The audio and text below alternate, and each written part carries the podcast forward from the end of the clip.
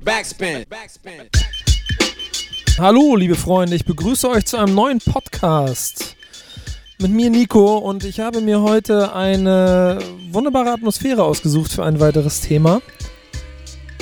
Denn der gute Dan, unser 12-Finger Dan, Resident DJ, Backspin DJ Team, Head of Backspin DJs, Jetzt hör doch auf, das interessiert die Leute doch gar nicht. ist auf jeden Fall der Man, mit dem ich seit gut 250 Folgen Backspin FM mache. Vorher schon eine andere Radiosendung. Also wir haben schon bestimmt gut 300 Radiosendungen auf dem Buckel, mein Lieber. Ja, gefühlt sind es sogar, glaube ich, 1000, oder? Ja, war auf jeden Fall. Ähm, haben wir in dieser Zeit auch immer off the record, ohne Mikrofon, so viel über so viele Dinge gesprochen und nette, nette Anekdoten ausgetauscht, dass es von meiner Seite einfach mal wichtig war und das Gefühl, okay, wir müssen einfach mal einen Podcast machen. Und auch dir müssen wir mal ein bisschen den Raum geben, um sich mal ein bisschen auszubreiten. Das werden wir sicherlich häufiger noch machen, denn du bist ja, um das, was wir schon häufiger mal in so Gesprächen angeführt haben, schon klar im US-Boom-Bap der 90er angesiedelt, wenn es um dein Fachgebiet geht, oder? Ja, ich habe mich ja leider nie so wirklich öffnen können, anderen äh, Styles gegenüber. Und ich bin halt ein sehr krasser Purist und natürlich äh, kommt dieser ganze Flavor halt aus New York und aus den dreckigen Ecken dieser Stadt. Und das ist halt mein Film und auf den bin ich so krass hängen geblieben. Was aber nicht heißt, dass ich mich nicht, trotz nicht trotzdem auch ab und zu mal öffnen kann.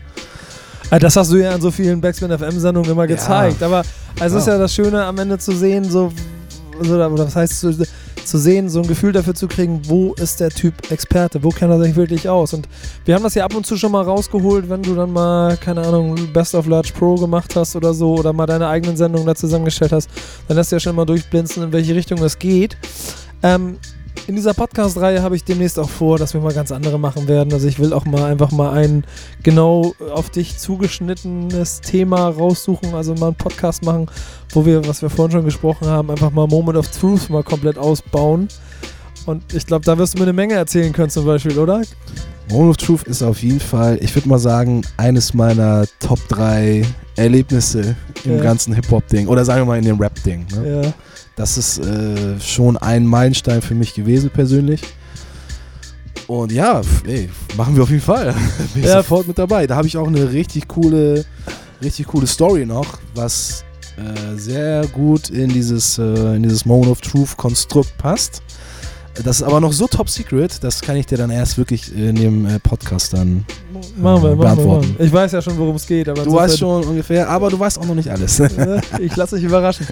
Machen wir dann. Das ist dann auf jeden Fall ein Thema eines der nächsten Podcasts. Was ich aber heute mit dir machen wollte, war ein anderer Grund, der uns auch mal wieder zusammengeführt hat, wo wir dann auch gemeinsame Sache machen. Ähm, wir machen eine ähm, deutsche Partyreihe. Genau. Wir machen eine neue Partyreihe, die ist noch so frisch, dass es die noch gar nicht gab.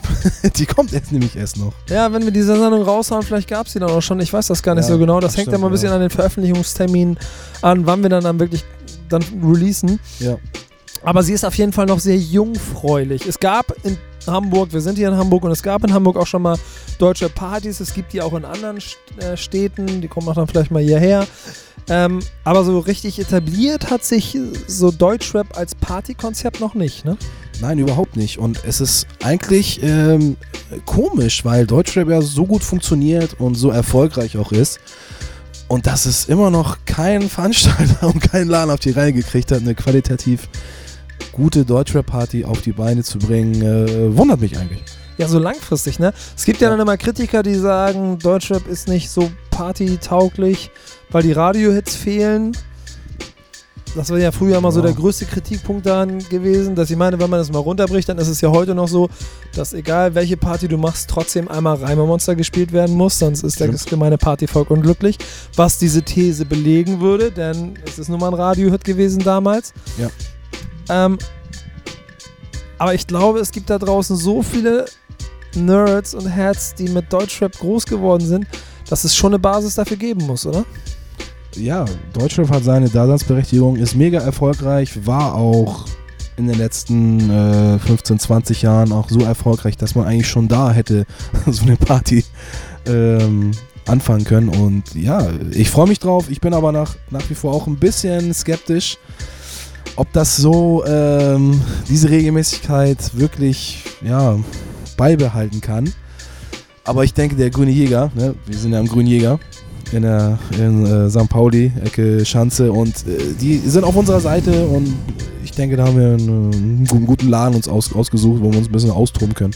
Und wir von Backspin werden das Ganze natürlich medial und als Partner unterstützen, wie es sich gehört. Ähm, ich glaube, das ein oder andere Mal werde ich sicherlich auch vielleicht sogar als Host oder vielleicht sogar mal an den Reglern mit dabei sein. Meine DJ-Karriere steigt ja langsam so ins Unermessliche an. Wir arbeiten dran. Ja, genau, läuft auf jeden Fall. Jetzt sitze ich hier bei dir im wunderbaren kleinen Studio, Home-Studio, vor deiner riesengroßen Plattenwand. Ja. Wie viele Platten sind das? Ich habe jetzt nicht mehr genau gezählt, aber jetzt nur knapp über 3000, glaube ich. Ich habe auch schon aussortiert. Wie du siehst, hier oben meine, meine Fächer, die sind äh, ein bisschen äh, kleiner geworden. Ganz oben. Da hatte Oben ich ja. drauf ist nicht mehr so viel wie sonst. Ja, ne? Die, das war auch alles, alles voll, aber ich habe mich von ganz vielen Scheiben getrennt, von vielen doppelten, dreifachen, von meinem Backstock. Ich hatte auch viele, ähm, ich, wie ich es so schön immer nenne, Jiggy-Platten. Für mich ist alles, was nicht Boom Bap, nicht Soul und nicht Funk ist, ist für mich automatisch Jiggy. Ist so ein Ja. Begriff aus den 90ern.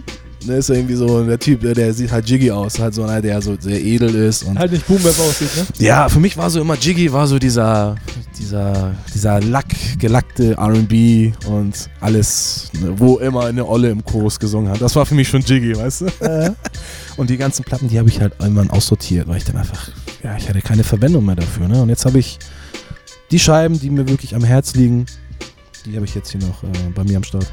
Über 3000 Stück. Wie viele Deutschrap-Platten sind dabei? Boah, hier, da muss ich dir eine Story erzählen. Ich hatte immer mal einen, Moment, wo ich meine ganzen deutsche Platten, die natürlich jetzt nicht so umfangreich waren, aber ich habe die alle bei eBay rausgekloppt. Und da war auch, da war auch cooles Zeug dabei. Azad, äh, Cool Savage, äh, auch Advanced Chemistry. War auch wirklich dabei. Ich habe auch ähm, einen ganz guten Preis dafür erzielt. Und ich habe noch ein Hast du fremd im eigenen Land verkauft? Ah, hatte ich da, nee, das hatte ich gar nicht. Ich hatte, ich hatte ein oder zwei 12 Inches von denen. Achso, okay. Fremd. Nee, warte, warte mal, Fremd im eigenen Land, war das, war das nicht auch? Das war- gab's auch als 12 Inch. Ja, die erste Nummer. Ja, ne? Ja. Hatte ich die? Ich weiß, ich bin mir nicht mehr, nicht mehr sicher. Aber du wolltest eine Geschichte erzählen? Ähm, ja, ich habe die auf jeden Fall bei eBay rausgehauen, so, Ja. und äh, das ist aber auch schon bestimmt acht Jahre her.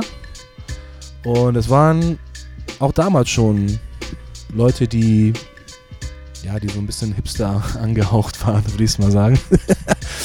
Es leben Und- die Klischees. Ja, es war wirklich so. Ich dachte mir, okay, es äh, bestimmt irgendwelche jungen Leute kaufen sich das bestimmt. So. Und genau die Leute waren es dann auch. Und ich habe viele Leute auch aus, ähm, aus Hamburg gehabt, die sich die halt gekauft haben. Und die haben das dann natürlich bei mir zu Hause abgeholt. Ne? Und dann haben sie natürlich das Klischee voll bedient. Ne? So. Aber ist auch eigentlich auch eine ganz schöne Sache. Das bedeutet ja auf der anderen Seite, dass da eine komplett neue Generation angewachsen ist, die dann ein bisschen jünger ist, aber die im Prinzip auf dem Wege dann ja noch ein bisschen nachholen möchte. Denn da treffe ich Ja. auch oft drauf, auf junge Leute, was Deutschrap in den Ursprüngen ausgemacht hat, Anfang der 90er, Mitte der 90er, Ende der 90er, was der Saatboden für das gewesen ist, was heute so multimedial groß und breit geworden ist. Ich meine, machen wir uns nichts vor, ohne, natürlich haben sie vielleicht auch Franzosen und Amerikaner als Vorbilder, aber ohne Kollege, äh, ohne, ohne, andersrum, ohne auch Advanced Chemistry, ohne Beginner, ohne Freundeskreis, ohne Ruhrpott, auch ohne Specialist Berlin wäre, wird es heute kein Kollege, Flair, Argo Berlin, wird es das nicht geben. Auf jeden Fall, das sind die Urväter und ich sage immer Respect the Architects und das ist auch ein Ding von Hip-Hop allgemein, einfach, dass man den Leuten, die vor einem da waren, auch den Respekt zollt, auch wenn man vielleicht nicht ein Fan von deren äh, Musik ist, aber man muss den Leuten einfach den Respekt geben, den sie halt verdienen und du sagst es halt genau richtig, ohne die wären wir halt nicht hier. Und Seduce Pain machen sie halt dadurch, dass sie dir 48 Euro für eine Ja. Geben. Ne?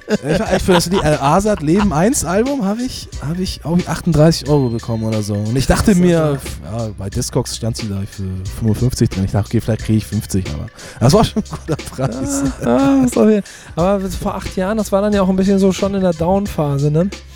Ist auch, ein, auch, ein, auch ein Punkt, wo man dann wahrscheinlich mal Platten verkaufen kann. Aber es dann vielleicht nicht zu guten Preisen. Naja, das ist aber ein anderes Thema. Machen wir auch nochmal auf. Denn ich will heute, ich merke schon, wir werden eine Menge Themen haben, die wir beiden im Podcast besprechen können. Aber ich habe das Ganze ja deshalb abgefragt, weil wenn man hier so viele Platten sieht und da dann relativ wenig Deutschrap noch dazwischen steckt, trotzdem hast du ja, du bist ja genauso mit Deutschrap aufgewachsen und hast ja deine ähm, Platten gehabt und deine, deine, deine Songs gesammelt und so. Kannst du ein bisschen darüber erzählen, wie es früher für dich in den 90ern gewesen ist?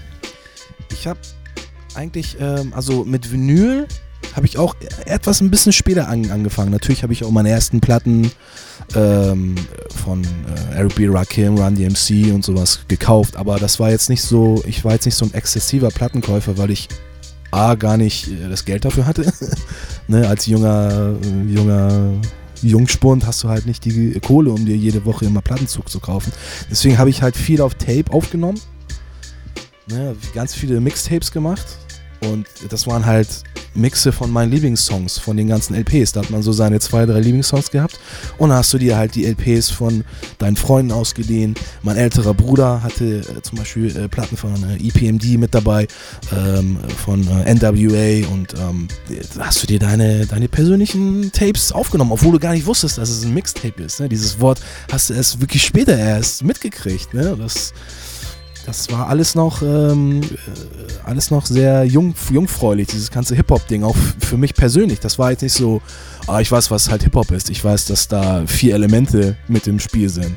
Für mich war äh, Hip-Hop erstmal, äh, da rappen irgendwelche Leute und im Hintergrund siehst du einen DJ, der scratcht und dann siehst du noch irgendeinen Typ, der macht Breakdance, aber mir war das nicht so wirklich bewusst, dass das irgendwie alles zu einer Kultur gehört. Ich wusste, dass es irgendwie ähm, Verbindungen gibt aber ich wusste jetzt nicht, okay, das sind vier Elemente. Oder vielleicht noch, wenn einer Beatbox ist, ist das auch noch ein Element. So, ne? Das war mir einfach überhaupt nicht bewusst. Und ähm, um noch auf deine, auf deine Frage zurückzukommen, ja, Deutschrap in den 90ern ähm, eigentlich vor, äh, überwiegend eigentlich über die, äh, die, die ganze Medien, ne? Radio, Fernsehen, Du hast, halt du hast, aber schon die ersten Sachen auch mitgeschnitten, oder? Als Advanced Chemistry Fremd im eigenen Land rausgekommen AC, ist? Ja, hab ich, AC habe ich mit, mitgeschnitten, ähm, als die bei Freestyle, bei Viva, ja. kam die erste Show. Da weiß ich noch, das war, da war Onyx auch mit dabei. Oh, Onyx, das ist ein anderes Thema, aber Onyx ist auch einer meiner All-Time Favorites. All-Time Favorites. Und in der ersten Freestyle-Show äh, war das war nicht Torch, ja, Torch hat auch moderiert, ne? Torch, ja, Torch war doch genau. ähm, Moderator. Klar, und da hat man dann das mit, mit, mitgekriegt. Das kam, glaube ich, 94 raus. Ja, ich habe ja? Freestyle so früher mal, mal auf, aufgenommen. Das war Pflichtprogramm für mich. Ich glaube, jeden Montag um 22 Uhr. Krass, das heißt, du hast so. auch die ganzen Deutschrap-Auftritte so mitgekriegt, ich wenn da MC René, Afro und, und Ono. Irgendwo auf dem Dachboden habe ich noch 10 VHS mit äh, Yo MTV Raps, mit äh, Freestyle, mit World Cup hieß es ja nachher. Und ich glaube Mixed Raw Deluxe ja. irgendwann auch noch, aber das war dann nicht mehr so interessant. oh, habe ich alles nicht ja? hören. ja, das war cool, aber ja. das war dann. Äh, anderer, anderer Flavor. Ja. So bei, bei Freestyle hast du da noch wirklich. Da hast du schon verloren. Siehst du, da hat es ja. dich schon verloren, Alter. Geil. ja, Freestyle war noch so, ne, das war so am Puls der Kultur. Mhm. Ne? Mixery war schon so, ah, das, da hast du halt deine ganzen. Ja, guck mal, der, der Unterschied war bei, bei Freestyle, war auch der DJ noch im Hintergrund. Ja, da, war's, da war das äh, Kultur pur einfach. Mhm. Ne, bei Mixery war schon, okay, da war dann auch diese, was gibt's Neues auf Vinyl, ne, diese Rubrik, da hat dann ein DJ äh, fünf Minuten neue Platten präsentiert. Aber das war anders. Das war definitiv nicht so wie Freestyle oder wie Yo MTV Raps. So, das war einfach eine Cypher. So. Welche Nummern, welche Nummern würdest du sagen, haben dich damals so, deutsche Nummern, welche haben dich so geflasht? Welche, ich meine, wir also, sind dann ja im Prinzip auch ein bisschen auf Richtung Deutschrap Party. So, ja. Welche Songs muss man heute spielen noch von damals? Also, ihr werdet mich wahrscheinlich auslachen, aber ich finde die da, finde ich richtig geil. Immer noch. Die Fanta 4 ich fand von dem Album Ey. Dicker Pulli, fand ich am ersten. Ja. ich wollte immer, ich wollte immer den dicken, diesen dicker Pulli. Es gab so einen Pulli von denen aus dem Merch. Damals auf der Fanta-Tour zu viel gewinnt, ja. ähm, gab es dicker Pulli. Und ich hatte damals nicht genug Geld, um mir das zu kaufen. Und ich ärgere mich bis heute, dass ich nicht dicker Pulli hatte, weil dieser Song Dicker Pulli an, das ist, wovon ich spreche. Meine Stärke ist der Sprechgesang und auch meine Schwäche. Ich mache das schon, ich mache das schon seit vielen, vielen Jahren. Und nach langer, harter Arbeit komme ich endlich mal zu Barem. so, Digga, das, das hat mich so geflasht, aber gut, die da, das war mir schon fast, das war mir schon fast zu viel. Das ist ganz lustig, das war, mochte ich nicht so gerne.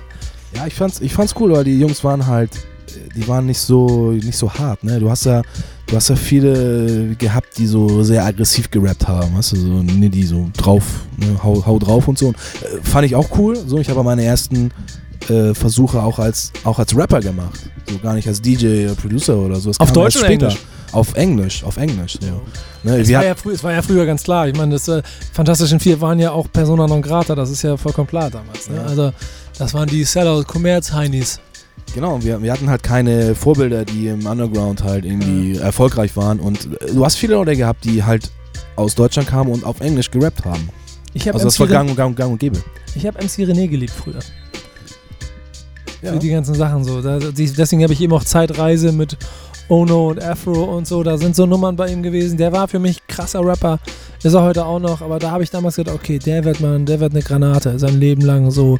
Dass er dann so seine komplette Karriere mal zwischendurch so Totalausfälle für sich selber auch hatte. Aussteigt, im Prinzip auch mal weggedisst, also hier ein Battle mal hart verliert. Im Prinzip Mhm.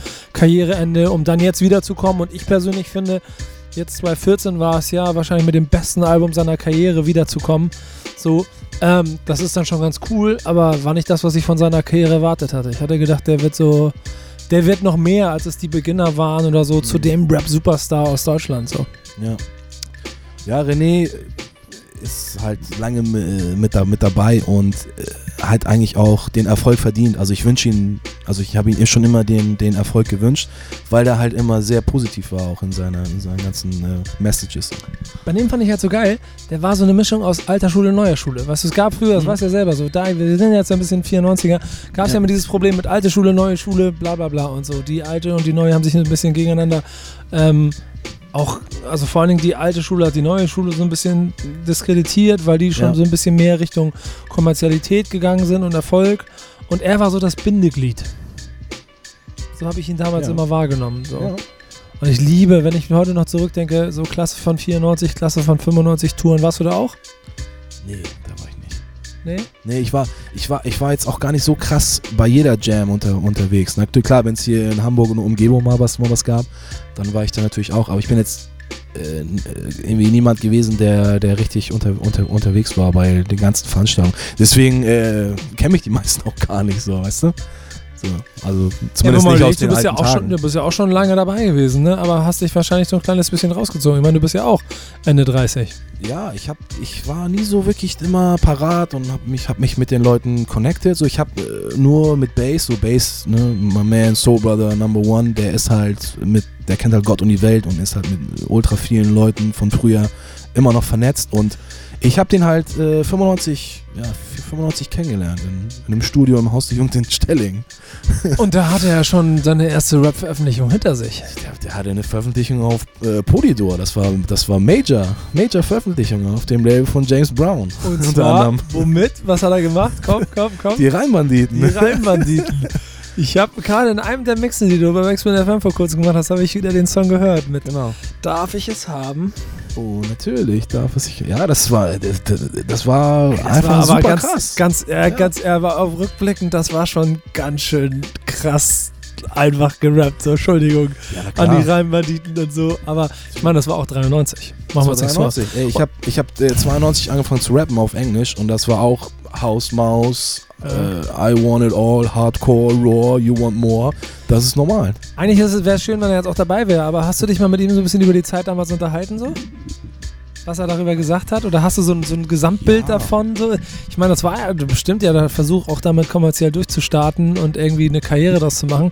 Ist ja offensichtlich gescheitert, ohne jetzt nahe treten zu wollen, aber Ja, die Ähm. hatten eine kurze, intensive Zeit und die konnten sich halt nicht einigen. Das ist halt das klassische Musikbusiness, was halt vielen zum Verhängnis wurde.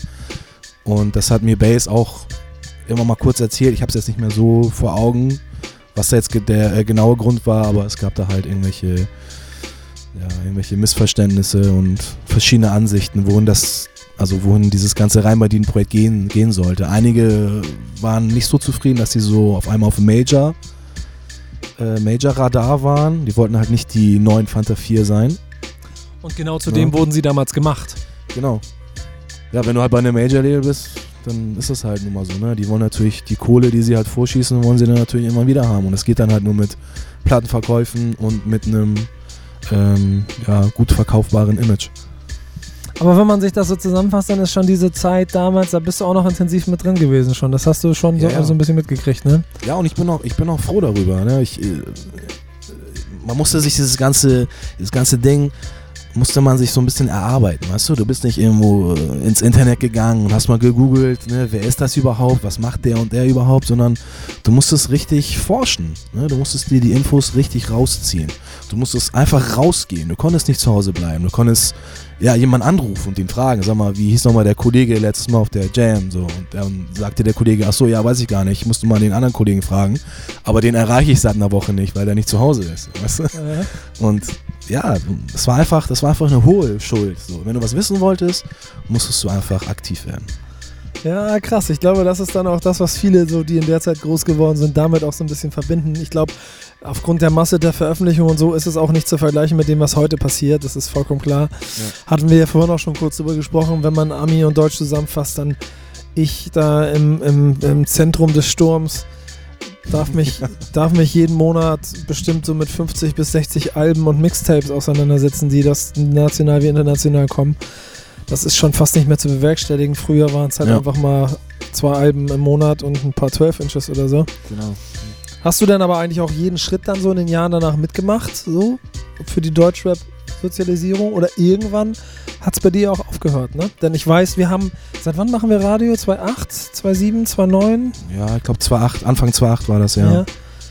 Seitdem, ähm, weiß ich, dass jedes Mal dieser Running Gag bei dir entstanden, also in jeder, jeder dritten, vierten, zweiten, dritten, vierten Sendung kommt dir, dass du von Deutschrap eigentlich auch gar nicht so viel Ahnung hast. Du hast deine Dudes, mit denen machst du Sachen. Ja. Das sind aber auch die, mit denen du zusammenarbeitest so. Albino war immer einer, mit dem mhm. du ein paar Sachen gemacht hast. Genau. Hier deine PJ-Jungs, das sind so Jungs, mit denen du was zu tun hast, ne? Ja. Mal das eine Feature hier oder den einen Beat da oder so. Genau. Holger Burner auch mal was gemacht, ne? My man Holgi, genau. Also alles so local, Hamburg Local ja. Rap-Dinger, die natürlich aber auch alle auf dem relativ gleichen Film sind, weil sie dann sonst ja nicht auf deine Produktion kommen würden, denke ich mal. Ja, es gab auch schon Leute, mit denen ich, äh, ich habe zum Beispiel mit Leuten äh, aus Kiel was gemacht, mit ein paar Jungs aus Bielefeld, äh, My Man, Mad, Madcap, das ist aber auch alles super independent, ne? Das ist jetzt, äh, das sind jetzt keine Leute, die, die irgendwie ganz deutschlandweit bekannt sind, ne? Aber das heißt ja, dass du trotzdem insgesamt irgendwann so den Faden verloren haben musst zu dem, was in Deutschland passiert. Ja, also ich habe ich hab nie wirklich einen ganz großen Faden aufbauen können. Man hat natürlich das, was man bei Freestyle und so gesehen hat oder in den Plattenläden, habe ich natürlich mitbekommen. Das war jetzt aber nicht für mich Pflicht, da sofort durchzudingen und mir das äh, zu, zu kaufen, weil dafür gab es einfach immer so viele ähm, US-Independent Releases und auch Major Releases, natürlich äh, Wu-Tang, als die rauskamen, natürlich auch alles blind gekauft so und äh, alles, was ähm, auch aus der West Coast, auch so Snoop, als diese 94er ähm, West Coast Ära ganz groß wurde, habe ich natürlich auch da eher mein, meine Kohle investiert. Ne? Und wie ich halt irgendwie gesagt habe, da hast du halt die Wahl gehabt, holst du dir jetzt doch die 12 Inch oder das Album oder holst du dir von deinem Geld doch nochmal bei Burger King ein Menü für 4 Mark 99 oder so, weißt du, da blieb nicht so viel Platz, um noch Deutschrap mit einzuplanen. Was hat dich dann an Deutschrap nicht so gefesselt? Ja, wahrscheinlich, wahrscheinlich war es einfach so, dass, dass ich mich damit nicht so hundertprozentig identifizieren konnte, weil für mich Hip-Hop war immer ein Ding, was aus den Staaten kommt. Das, was du schon gesagt hast, ne? Das muss ja. aus den, aus den muss irgendwie Kellern daher kommen. Ja, kommen. irgendwie, sonst ist es, sonst ist es nicht das echt, aber es ist eigentlich, ist eigentlich Blödsinn, weil wir wissen ja alle, Hip-Hop ist universal und es ist eine Kultur und eine Kultur ist nicht auf, ein, auf eine Stadt begrenzt. So, ne? Aber dieses, dieses Denken hast du natürlich nicht dann als Jungspund. Ne? Da bist du so geflasht und willst nur das haben und äh, ich fand ja auch eigentlich die englische Sprache auch schon immer so faszinierend und so interessant und war auch schon immer im Englischunterricht immer Feuer und Flamme dafür und war immer äh, auch froh darüber, wenn der Englischunterricht auch mal überzogen wurde. Ne? und ähm, als zum Beispiel äh, Two Life Crew am Start war, ne? Und äh, Me So Horny und We Want Some Pussy und so, da wollte ich natürlich auch wissen, was das heißt. So.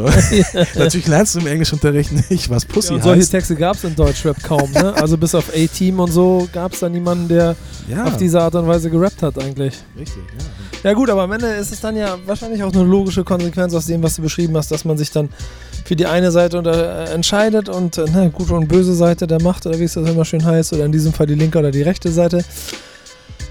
Dann gab es das Jahr 2008 und dann kam Nico Backspin und äh, hat dir wieder gezwungenermaßen, ich weiß noch, an den Anfängen war es immer richtig hart für dich, gezwungenermaßen ein bisschen die Pforten geöffnet Richtung Deutschrap. Hast du denn in diesen Jahren jetzt so, das sind jetzt ja auch schon jetzt sieben Jahre, 2, 8, 9, 10, 11, 12, 13, 14, 15, 8 Jahre schon. Acht Jahre, die wir jetzt schon zusammenarbeiten in diesem Zusammenhang. Hast, hat, das, hat das irgendwie dein Bild wieder geändert oder dein, dein Auge drauf geöffnet? Ja, generell bin ich eigentlich eher, was dieses äh, nur Bronx oder nur New York-Ding so äh, angeht, schon eigentlich seit Ende der 90er eigentlich schon wieder ein bisschen flexibler geworden, weil viele dope Crews aus der aus der West oder von der West Coast an den Start gekommen sind, Dada the People, äh, J5 und ich habe irgendwie gemerkt, dass ganz viele meiner Lieblingssongs aus dem 99er, 2000er eigentlich auch krass aus, aus LA kommen oder generell irgendwo aus, aus dem äh, Westen, wo ich irgendwie dachte, äh, komisch, die Jungs haben irgendwie krass auch den Sound verändert irgendwann. So ich fand aber auch, dass Dilated, um da mal kurz einzuhaken, ja. auch gar nicht so typisch West Coast-mäßig geklungen haben. Ich, ich wusste auch, ich habe, glaube ich, erst ein paar, paar Jahre später äh, irgendwie mitgekriegt, dass die äh, aus L.A. kommen und gar ja, nicht aus die, die, East klingen, die klingen so mitten aus der Mitte von Brooklyn, keine Ahnung. Ja, ja. ja das könnte durch, durchaus als äh, aus Bats, äh, Bats Style kommen. Ja, ja, ja, ja, genau. ähm, nee, aber klar, nee, unsere, unsere Zusammenarbeit hat mich, hat mich auf jeden Fall beeinflusst. Ich musste mich ja damit auch auseinandersetzen. Ich habe da teilweise auch äh, Namen zum ersten Mal gehört. Ich erinnere mich noch an eine Show, wo du meintest, es ging um Haftbefehl. Und ich hatte vorher noch nie was von diesem Haftbefehl gehört. Und musste so lachen, dass, ich dachte, warte mal, wie? Haftbefehl? Das ist auch immer mein Running Gag, wenn ich jedes Mal Musik zusammenstelle, dass ich immer manchmal mir auch dann in den Jahren Spaß gemacht habe, besonders Songs rausgenommen habe, um einfach um dich noch ein kleines bisschen mehr zu schocken. Und ich weiß noch, da haben wir mal eine Sendung, so ein Jahresbest-of oder so, da habe ich dir so Nummern reingesetzt. Oder das Deichkind da, wo, wo sie, wo der Country-Musik spielen und so, einfach nur. Ja, oder dieses eine, wo der eine jodelt, da haben sie auch so ja, einen genau. Jodel gesampelt und aus ja, dem ja, Beat gebaut. Genau, genau, genau. ähm, oh, ich weiß gar nicht, wer das, wie, wie die hießen, nochmal aus München kommen, die großartig. Der Song ist auch nie vor, diese, das, das ist so geil, das Ding, egal. Ja, der geht voll nach vorne, Alter. Ja. Den, den spiele ich auch bei alles Deutschrap auf jeden Fall. Ja. Den feiere ich voll ab. ist dann aber auch so ein bisschen der Weg, auf den wir uns jetzt hier beschreiten. Ne? Jetzt sind wir 2015, Ende 2015, haben so ein bisschen die Hochphasen der letzten, ja, jetzt schon vier Jahre so hinter uns, dass sogar Kollegen wie du eine, soll man sagen, wieder eine Verbindung und, und ein Gefühl für das kriegen, was da draußen los ist? Oder wie, wie ist das? Ja, durch die äh, regelmäßigen Mixes bleibe ich natürlich schon am Ball, aber äh, ich hatte dir auch schon mal erzählt, es kommt so, es kommt so viel, äh, so viel neuer Stuff raus. Es ist einfach für mich unmöglich, am Ball zu bleiben. Deswegen bin ich froh, dass du diesen Drecksjob machen musst. und, da, und da einfach immer äh, am Ball bleibst und dann einfach auch weißt, was ist hart und was ist not. Ja. So, das, das wäre für mich gar nicht zu, äh, zu managen, weil du weißt ja, ich mache ja selber äh, meine eigenen äh, Projekte und durchs Auflegen und äh, Pipapo und durch äh, private Geschichten. Mein Sohn ist auch noch am, am Start. Äh, ich muss mir einfach die Dinge zurechtlegen, die ich halt bewältigen kann. Und da gehen natürlich mehr die wichtigeren Sachen, gehen da natürlich vor. Ne? Gar keine Frage. Was glaubst du denn, wie funktioniert eine Deutschrap-Party? Was muss man machen? Du musst die richtigen Songs zur richtigen Zeit spielen, wie es bei jeder Party ist. Wie bei jeder fucking Party, genau. Nein, ich, ich glaube, wenn wir eine gute Mischung hinkriegen zwischen Klassikern, neuen Sachen, die geil sind und vielleicht Sachen, die die Leute noch nicht so ganz auf dem Schirm haben. Wenn man das gut verpackt, kann die Party auf jeden Fall nach vorne gehen. Das ist auch halt ganz interessant. Ich habe mir natürlich auch im Vorfeld ein bisschen Gedanken darüber gemacht, oder mache ich mir die ganze Zeit, kennst mich ja, ähm, unter anderem auch darüber, wer geht da hin? Wen interessiert das? Wer geht abends los und geht auf eine Deutschrap-Party? Was will der hören? So, und ist das nun der Typ, der, keine Ahnung, Haftbefehl hören möchte oder Kollege hören möchte? Oder kommt er dahin, weil er sich Audio 88 Retro-Gott, also die quasi die neue Generation der Realheads, der Jungs, die es echt und am Boden und ein bisschen in den dunklen Kammern halten, so was ja auch unheimlich viel Charme und auch, finde ich, unheimlich viel Qualität hat. Das sind alles Ja. grandiose Alben gekommen dieses Jahr. Das Audio 88 und Yesin Album Normaler Samt ist ein überragendes Album. Jetzt hat gerade Fat Tony ein grandioses Album geliefert. Wenn man dann aber andersrum darüber nachdenkt, was wahrscheinlich alle Leute da draußen catchen wird, dann ist es also so in der Masse, so was jeder dann so ein bisschen mitrappt, wenn ich dann so Festival retrospektiv nachdenke, dann sehe ich einen Ratar mit Ist da oder Haftbefehl müssen wir nicht drüber reden, Schabos wissen, wer der Babo ist oder Ja. so. Da gibt es solche Nummern oder auch Kollega wird den einen oder anderen Song haben. Da muss man ja halt überlegen, wie weit, wie hart kann das sein, was funktioniert. Oder ist es dann doch Beginner und Hammerhart zum 3850. Mal.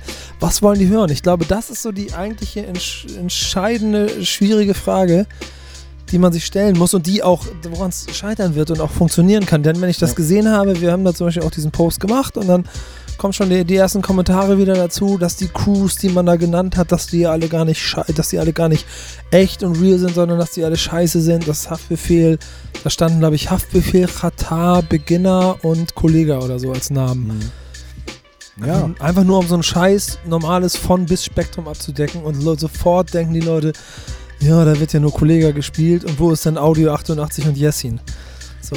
ja, die gleichen Gedanken hätte ich wahrscheinlich auch, wenn ich aus dieser Conscious-Schiene kommen würde. Ich denke mal, die Jungs sind natürlich eher, ne, wenn sie diese Künstler nennen, die sie halt hören wollen, die sind natürlich eher auf diesem Realness und Conscious-Trip unterwegs, was ich persönlich natürlich auch cooler finde. Aber generell ist es, glaube ich, so, dass wir, dass wir von allen Typen etwas da haben werden. Wir werden die Leute da haben, die den Straßenrap feiern. Wir werden Leute da haben, die eher den, ich würde mal sagen, Conscious Shit feiern. Aber letztendlich geht es mir persönlich gar, gar nicht darum, dass ich mir Gedanken mache, wer, wer was für Typen sind dort, äh, sind dort, sondern ich gehe ich geh so daran, wir spielen das, was wir als Backspin oder als Soul Brother oder als Toy Finger Dan, was wir geil finden. So, und wir spielen auf jeden Fall auch neuen Kram, den wir aber geil finden. Chata hat geile Nummern, äh, Haftbefehl, Chabos, wissen wir, der Babus ist der Überbringer. Ich glaube, den, da werden sogar die alten, die alten Säcke mitgrölen können. So. Ja, ich glaube auch. Das ist einer der Songs, von dem, glaube ich, äh, jeder eine kleine Zeile kann. Das, das kennt einfach jeder, so, weißt du. Und Das ist so das Reime-Monster der Neuzeit. ja, kann man so auf jeden Fall sagen. Oder eines, eines der, Mhm. der Reime-Monster auf jeden Fall. Und generell ist es wirklich so, wir sind die, die äh, Backspin und ich sag mal einfach, wir können es uns bei der Party schon ein bisschen rausnehmen, zu entscheiden, was wir spielen und zu entscheiden, was wir für gut befinden. Das Ich ist der halt- Vorteil, den wir haben. Ich habe halt hart Bock darauf, dass dann so Haftbefehl mit, mit sowas kommt oder auch Rolle mit in meinem Besten gerade vom aktuellen Ja. Album. Die, das ist auch genau so ein Brett featuring Materia. Und dann kommt als nächstes äh, Retro-Gott und äh, Pornofilm, Käse, Flo Ja. oder wie das Ding da heißt. Ich kann den Namen mir immer nicht merken. Oder auch unsere eigene Produktion. Ich meine, das ist ja auch eine gute, eine gute Fläche, um unsere eigenen Soul Brother Deutschrap äh, Sachen auszutesten. Ich habe auch zum Beispiel auch einen Cool Savage Aura Remix gebaut. Ja. So aus Boah. Jux und äh, Dollerei. Ja, hier fällt ein iPad runter. Macht nichts, wir haben noch zwei hier. Ja, noch Und das, da. das streuen wir auch alles ein, weil es halt einfach für uns coole Mucke ist. So, und äh, ich denke mal, wir haben, wir haben keinen allzu schlechten Musikgeschmack. Natürlich kann man sich über Musik immer irgendwie äh, streiten. Über Musik kannst du dich immer streiten. Das ist immer so, aber was ich, was ich noch nie erlebt habe, ist, dass einer zu mir gekommen ist und irgendwie gesagt hat, ey, die, oder dein, deine Selektion, dein, oder dein, ich will nicht sagen dein Geschmack, aber dein Empfinden für Musik ist irgendwie scheiße. Also das habe ich noch nie, noch nie gehört. Sondern Dann die du ja meisten- auch deine Passion verfehlt. So. ja, ich glaube, ich, ich weiß es nicht. Ich, ich glaube, ich habe ein Fable dafür, irgendwie so mir die richtige Musik zum richtigen Zeitpunkt auszusuchen. Ich weiß es nicht. Glaubst du nicht, dass es einfacher ist, so eine gute, also normale quasi Rap-Party, Ami-Rap-Party zu machen? Ist einfacher wahrscheinlich, ne? Also ich glaube, das Ja. Spektrum an Hits, in Anführungsstrichen, auf die sich alle einigen können, ist da ungleich größer, ne? Von, Auf jeden Fall, vor allem ist es halt für die Leute gewohnter, ne? Die, Ja. die kennt's halt, ne? Aus seit eh und je. Ich weiß, da, ich weiß auch immer nicht so genau, was, also es ist natürlich auch schwer, aber was so geiler ist, so ob man so den Leuten, also das ist ja auch dann so eine DJ-Ehrenfrage, gibt man den Leuten das, was sie hören wollen ohne sich, in Anführungsstrichen natürlich, ohne sich komplett zu verbiegen, komplett Jukebox-mäßig durch die Gegend zu gehen. Also versucht man schon so ein bisschen dem nachzugehen oder versucht man hart seinen Film durchzuziehen und macht irgendwas, was man will. So dieses Mhm. Drei Stunden lang die Augen nicht vom Deck hochkriegen und einfach weitermachen. Matt ist ein großer Kandidat dafür und bei dem habe ich das in alle Richtungen schon erlebt. Ich hab, wir haben den selber mal für den Backspin Bash gebucht, da hat er da einfach zwei Stunden lang aufgelegt wie eine Maschine. Der machen wir uns nichts vor, grandioser DJ, auch live, Granate.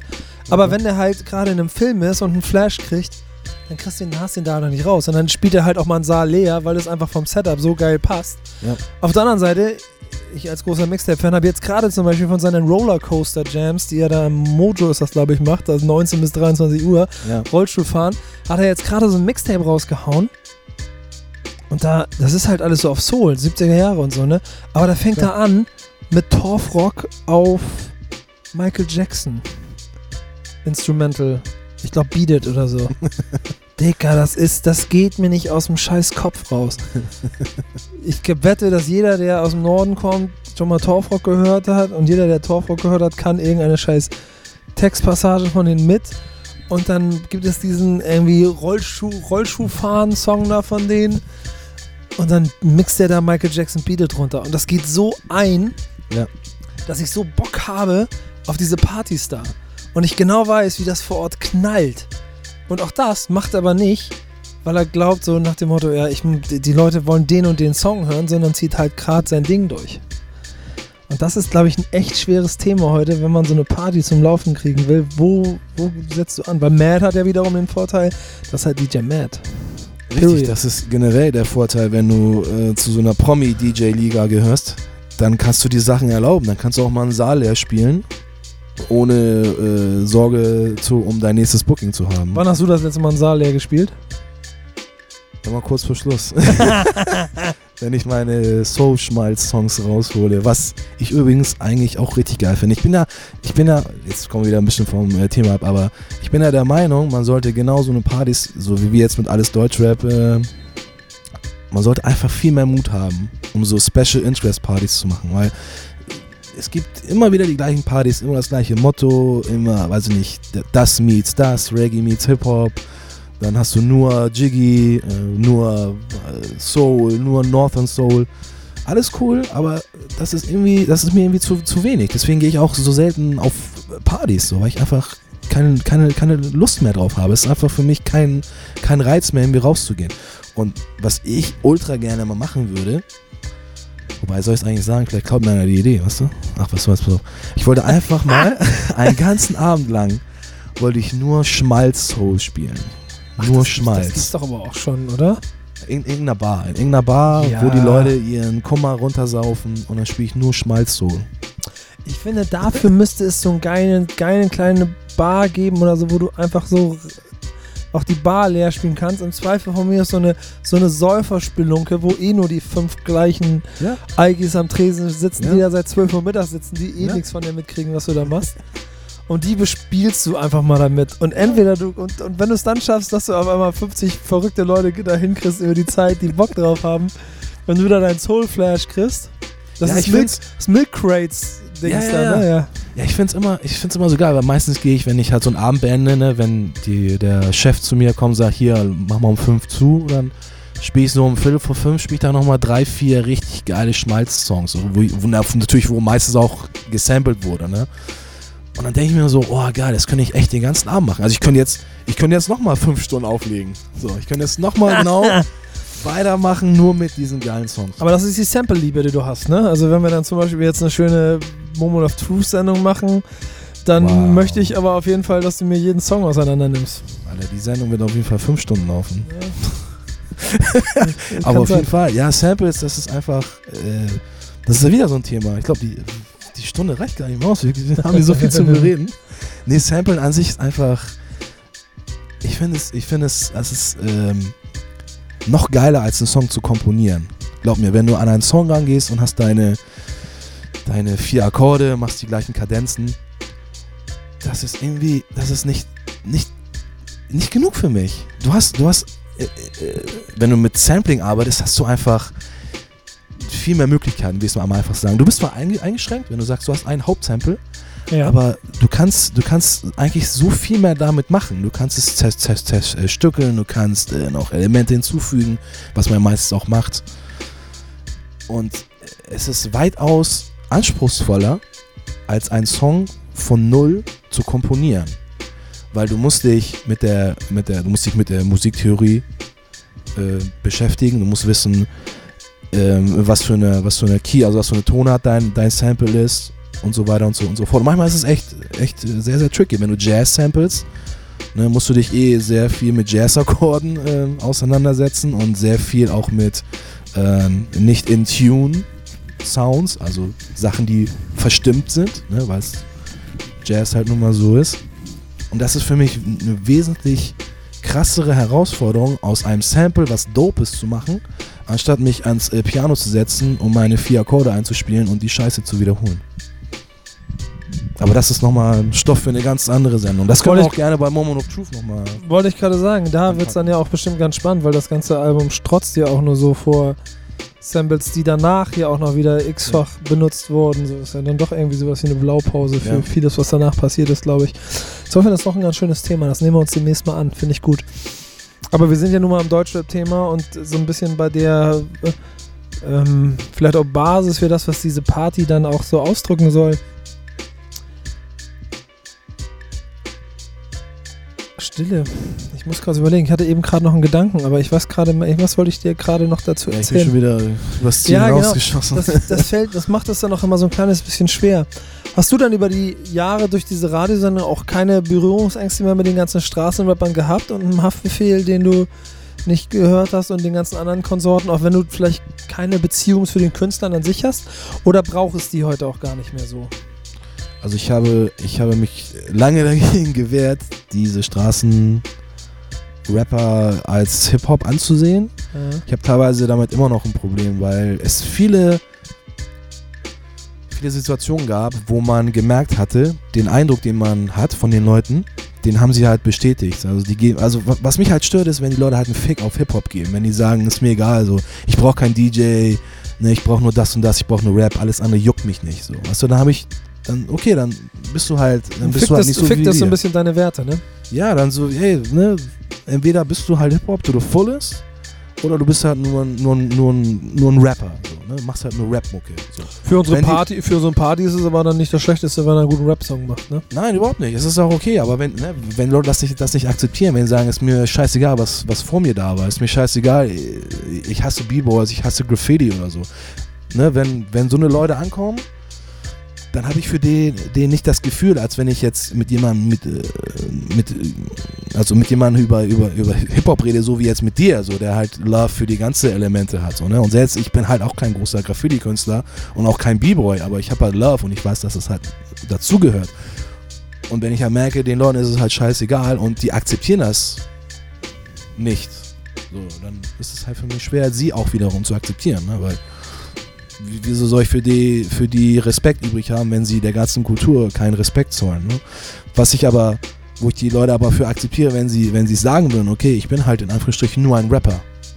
Ich bin kein MC, ich habe mit Hip-Hop Ich nichts, glaube, nichts da zu haben tun. sich die dann wär's Werte okay. heute eh so krass verschoben, dass man das schon gar nicht mehr so ansetzen kann. So, da gibt es eine ganz andere Sozialisierung von denen. Wenn viele, viele äh, immer auch erklären, dass ihre, ihre ersten Berührungspunkte äh, Tupac oder Biggie Smalls gewesen sind und so, da, da ist nicht mehr so viel mit anderen Ja, ich Elementen. weiß nicht, bei, bei mir, bei mir war es ähnlich. Ich bin, ich bin auch so ein Junge von der Straße. Ne? Ich habe auch lange im Wohnhaus gewohnt und ich komme aus Rumänien, bin mit fünf Jahren nach Hamburg gekommen und bin von dem einen großen Wohnhaus in ein anderes Wohnhaus gezogen und habe da dann äh, 17 Jahre plus fünf Jahre in Rumänien in einem Hochhaus gewohnt. Und für mich war auch Straße Straße, so, weißt du? Und ich habe es trotzdem geschafft, Liebe für diese Kultur zu entwickeln in einer ganzheitlichen Form. Und wenn ich das schaffe, weißt du, warum sollten die anderen das, das dann auch nicht schaffen? Und vor allem in Zeiten von Internet, wo du einfach mal kurz Wikipedia anschmeißen kannst und dich überhaupt damit befassen kannst und dann immer noch so engstirnig zu sein und sagen, ist mir alles scheißegal, das kann ich nicht, nicht wirklich nachvollziehen. die Brücke dahin zu schlagen, dass du dann trotzdem die Songs von diesen Jungs äh, spielst, ist mir jetzt natürlich ein bisschen schwer und fällt mir ein bisschen schwer. Ja, das, das muss ja nicht heißen, dass die Songs von denen halt wack sind, ne? So, oder so dieses. die haben ja durchaus schon einen guten Style. So, ne? Kollege hat krass Flow, Haftbefehl ist auch ne, eine Nummer für sich. Und das sind ja auch coole Songs. Es ist ja auch gut produ produziert und auch partytauglich und geht auch nach, nach, nach vorne. Ne? Das ist, bleibt davon unberührt. Ich glaube, wir sind schon langsam, was so diese Party-Idee angeht und so auch schon an dem Punkt, dass man, also wir unseren kleinen Podcast-Weg hier Richtung Deutschland auch so ein bisschen abschließen können. Denn wir würden nämlich sonst jetzt ins Unermessliche uns erweitern. Aber das ist, ja. es ist jetzt auch so ein kleines bisschen schwer, denn wir können viel über Deutschrap reden und könnten jetzt nochmal alle Jahre auf, aufrühren und sowas alles, aber das möchte ich mir noch aufsparen, auch da für weitere Sendungen. Denn hier geht es eher um Deutschrap als Party. Ähm, ist Hamburg der richtige Ort dafür? Auf jeden Fall. Ich würde sagen Hamburg oder Stuttgart. Glaubst du denn, glaubst du denn, dass auch dementsprechend, also ist das ein Gefühl von dir, dann kommen ja bestimmt Leute, die Songs wünschen. Glaubst du dir, dass sie sich Beginner wünschen? 5 Sterne Deluxe, 1, 2. Aber hallo. So? ich glaube, das brauchen sie sich gar nicht zu wünschen, weil wir das eh schon automatisch abfeuern. Ich, ich werde Digger Dance, glaube ich, die, das komplette Album spielen. Auf jeden Fall. Ich, ich feiere gerade Sag mal Digger. Normal, Digger. Normal, normal, Digger. Und alles, was ihr hören wollt, ist Digger. Genau. Ja, das ist, äh, ja, auf jeden Fall. Ey, wenn du in Hamburg bist, musst du den, den ja, ich Scheiß dich an den Start und mach den dicken Shit oder so. Genau. Ja. Deichkind. Deichkind Digga. Ja. Normal, Digga. Schenk ein das Ding. Genau. Ja. Der Song ist Pflicht. Ey, ganz ehrlich, Digga Dance, ich liebe dieses Album. Und jeder, der nix, nix, nix für ungut, mein Lieber, du wirst mich dafür hassen jetzt wahrscheinlich, aber das ist rap-technisch nicht geil.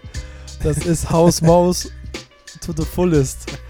Ich bin am Start wie ein Inserat. Ja, na klar. So. Ich mache meine Raps, ich nimm Stift und Papier und ich immer das gleiche. Ja, aber ja. es. Ey, aber Tyler Flow, mach weiter so, von hier bis nach Idaho. Aber Digga is a Dancer ist eine Granate. Ich das liebe schockt. diesen Song. Ich das liebe schockt. diesen Song. Ja, man. Bilo ist einfach der Man. Ey, wir haben auch, wir haben auch gerade mit Bilo nochmal irgendwie connected. Und oh, Digga. Da wird, da wird was kommen, glaub mir mal. Ich habe vor ein paar Jahren mit ihm was aufgenommen, der war bei mir im Studio. Ich habe mit einem, der macht noch, ähm, der macht wieder? Ja, ja, ich habe mit einem alten äh, Kollegen was äh, gestartet und der Bilo war mit ähm, Sly, kennst du noch von ja, klar. RAF, Reim der Antifaschisten. Mhm. Der hat diese Gruppe gehabt, ähm, Kanaken wollen alles. Ja, KWA. Klar, KWA. Und da waren die Jungs ja mal ein bisschen am Start, aber die haben auch Song. Ein Song gibt es da auch, ne, oder? Ja, die Jungs gibt es ja auch schon. Keine ja, aber von KWA gibt es, glaube ich, auch, da gibt es auch einen, irgendeinen Song gab es da. Da war ich auf einer Release-Party mit Video und so. Ja, ich war, das ist schon ein paar Jahre her. Digga, das ist schon Bin mir mal sicher. Ja, ja. Also. ja, ich fand die, äh, die Beats waren halt nicht so geil, ne? muss man schon sagen. Also der eine Producer, ich weiß nicht mehr, wie er heißt, der macht wahrscheinlich auch nichts mehr. So. Der kann mich aber auch mal wegen erschießen. So, Digga ist a Dancer, Digga ist a Dancer, die, die Beats Ja, nein, nein, die Sachen, Hammer. die Tobi Dick und so gebaut hat, ja, alles ja. würde ich blind nochmal kaufen, so, gar ja. keine Frage. Ne? Aber Bilo, der tritt auch immer auf dieser Altonale auf. So. Ja, ich habe jetzt die, letzten die, vier Jahre schon Mainstage gesehen, immer um 10 Uhr oder 12 Uhr. Ist ich hab's verpasst, aber ich will unbedingt nochmal Digger als der Dancer live. Yeah, Vielleicht kannst du ihn dir mal reden. Wenn, wenn du es schaffst, dass er da ist und den, den performt da, dann ist für mich das mein inneres Weihnachten, Alter. Auf jeden Fall. Ich meine, der ist, der ist nach wie vor hungrig. Ich glaube, der, der will, der will wieder an den Start kommen. Ich bin an den Start. Ich habe mir, sogar, hab mir sogar vorgeschlagen, einfach mal als äh, DJ-Team aufzulaufen. Mhm. Weil das war, das war glaube ich, die Zeit, wo Serato so richtig am Start war und bugfrei war. Das heißt, du konntest wirklich einigermaßen auf das System vertrauen, dass es wirklich, wirklich am Partyabend auch nicht im Stich lässt. Und dann habe ich gesagt, ey, guck mal hier, Serato, damit kannst du mit MP3s auflegen. Und da kam es dann, hat jeder mit Serato aufgelegt, ne? jeder war auf einmal ein DJ. Und dann habe ich gesagt, ey, guck mal, wenn jeder ein DJ ist, das kannst du auch. Ich zeig dir das und dann tun wir durch ganz Deutschland und haben ein bisschen, ein bisschen Spaß. Das ist auch schon, ja, 2007. Ist wohl nichts draus geworden, ne? Noch nicht. Aber jetzt haben wir, jetzt haben wir dich ja. Ja, genau. Jetzt Start. wir durch Deutschland. Mal gucken. Das glaube ich auch das nächste Thema, mit dem wir uns jetzt beschäftigen werden, denn wir müssen noch ein bisschen äh, vorbereiten und das Ganze ja. noch ein bisschen planen. Ich danke dir aber auf jeden Fall für diesen kleinen Ausflug in die ja. ähm, Richtung deiner Deutschrap-Geschichte, denn es ist ja trotzdem auch ganz, ganz, ganz gerne und ganz schön nochmal meine Worte hier ein bisschen sammeln. Zum Schluss ganz schön zu hören, das ist das, was ich sagen wollte. Ähm, dass auch du eine gute Wurzel in Deutschrap hast, wie du es ja hier beschrieben hast. Auch wenn du Leben 1 verkauft hast, was eigentlich ein Skandal ist. Aber Leben 2 kommt ja jetzt. Ja, genau. Hol ich mir das eben. ja, genau. Das sind ja zweimal Leben, ne? Ist ja auch besser. Genau. Machen wir eigentlich, machen wir eigentlich immer einen Live-Mitschnitt vom Abend? Ja, ne? Auf jeden Fall. Geht klar, ne? Geht klar. So gut. Finde ich ganz geil. Das kann man nämlich dann auf jeden Fall nochmal feiern und durchziehen. So. Sicher. Wann geht's los? 2300? 23 Uhr, aber im Jäger kommen die vor 1 nicht. Ja, bis? Bis 5, 6. Ja. Na, gehen wir noch hier Erikas Eck. Boah, Digga, das wird schmerzhaft. Ich muss am nächsten Tag früh aufstehen. Ja, die haben noch was zum Mitnehmen. Ja, ich glaube auch. Boah, die hatten gerade Schnitzelwochen wieder so. Ja, war gut. Ja, das lohnt sich immer. Also Erika Seck, machen wir noch mal ein bisschen Werbung für Erika Seck. Bist du da jedes Mal so, wenn du auflegst danach? Ja, so oft war ich jetzt im Jäger nicht, ne? Also, glaub, Ja, aber sonst so, auch wenn du sonst irgendwo auflegst, gehst häufiger mal noch Erikas Eck. ja, nur wenn ich, Gehst du, gehst du Erikas Eck lang? Ich gehe bei Erika Seck. Ja, so oft ist das eigentlich gar nicht. Dicker. Egal, du musst ja noch nicht mal Schnitzel. Das Bauernfrühstück ist übrigens das derbste Bauernfrühstück, das es in Hamburg gibt. Ja, ja Aber- stimmt. Dicker, hast du dir da mal eine Frikadelle zum Mitnehmen mitgenommen oder so? Einfach so? Jetzt so mit mir habt ihr immer da gegessen. Ja, aber hast du mal, Dick- Digga, das ist, das ist, das ist so viel wie drei, wie vier Frikadellen. Jungs, was auch immer, wenn ihr euch das anhört hier, werdet ihr nicht genau wissen wann, aber treibt euch einfach mal in Erikas Eck rum nachts. Treffen wir uns auf eine Frikadelle oder schreibt uns oder mir über Facebook, wann es da das nächste Mal euch hin verschlägt. Wenn es passt, gehen wir mal auf eine Frikadelle und unterhalten wir uns ein bisschen über Deutschrap da. Und ich danke, dir für die Zeit, die du dir genommen hast, dass wir uns ein bisschen austauschen konnten und vor allen Dingen eine kleine Basis geschaffen haben für das, was unsere Rap, Deutschrap-Party dann am Ende füllen soll. Denn das sind am Ende die DJs und ich glaube, das ist am Ende auch so die letzte Passion oder die letzte Aufgabe, die du in deinem Leben noch haben wirst, denen die Ehre und den Wert des DJs weiter oben halten, ne? Das wird auf jeden Fall immer eines meiner Einstellungen sein. Ja, ich danke auch dir. Es ist ein sehr schönes Format. Podcast war für mich eher so ein bisschen äh, Neuland. Ja, aber es wird Aber lustig. Ich glaube, du, du merkst wir, wir kommen rein, das wird lustig. Ich freue mich auf die nächsten Sendungen und Moment of Truth bereiten wir vor und dann reden wir mal darüber. Aber hallo. Bis dahin, euch alles Gute, vielen Dank, schön, dass ihr dabei gewesen seid. Infos und alles weitere zum Podcast und auch zu den Backspin FM Folgen findet ihr natürlich auf backspin.de. Und mir bleiben nur noch euch und uns einen schönen Abend, Tag, Nacht oder auch immer, wann ihr das hier hört, ähm, zu wünschen. Und auf bald. Und wir sehen uns dann hoffentlich auf einer der nächsten Alles Deutsche Partys im Grünen Jäger. Bis dahin, habt euch wohl und tschüss, reingehauen. Tschüss.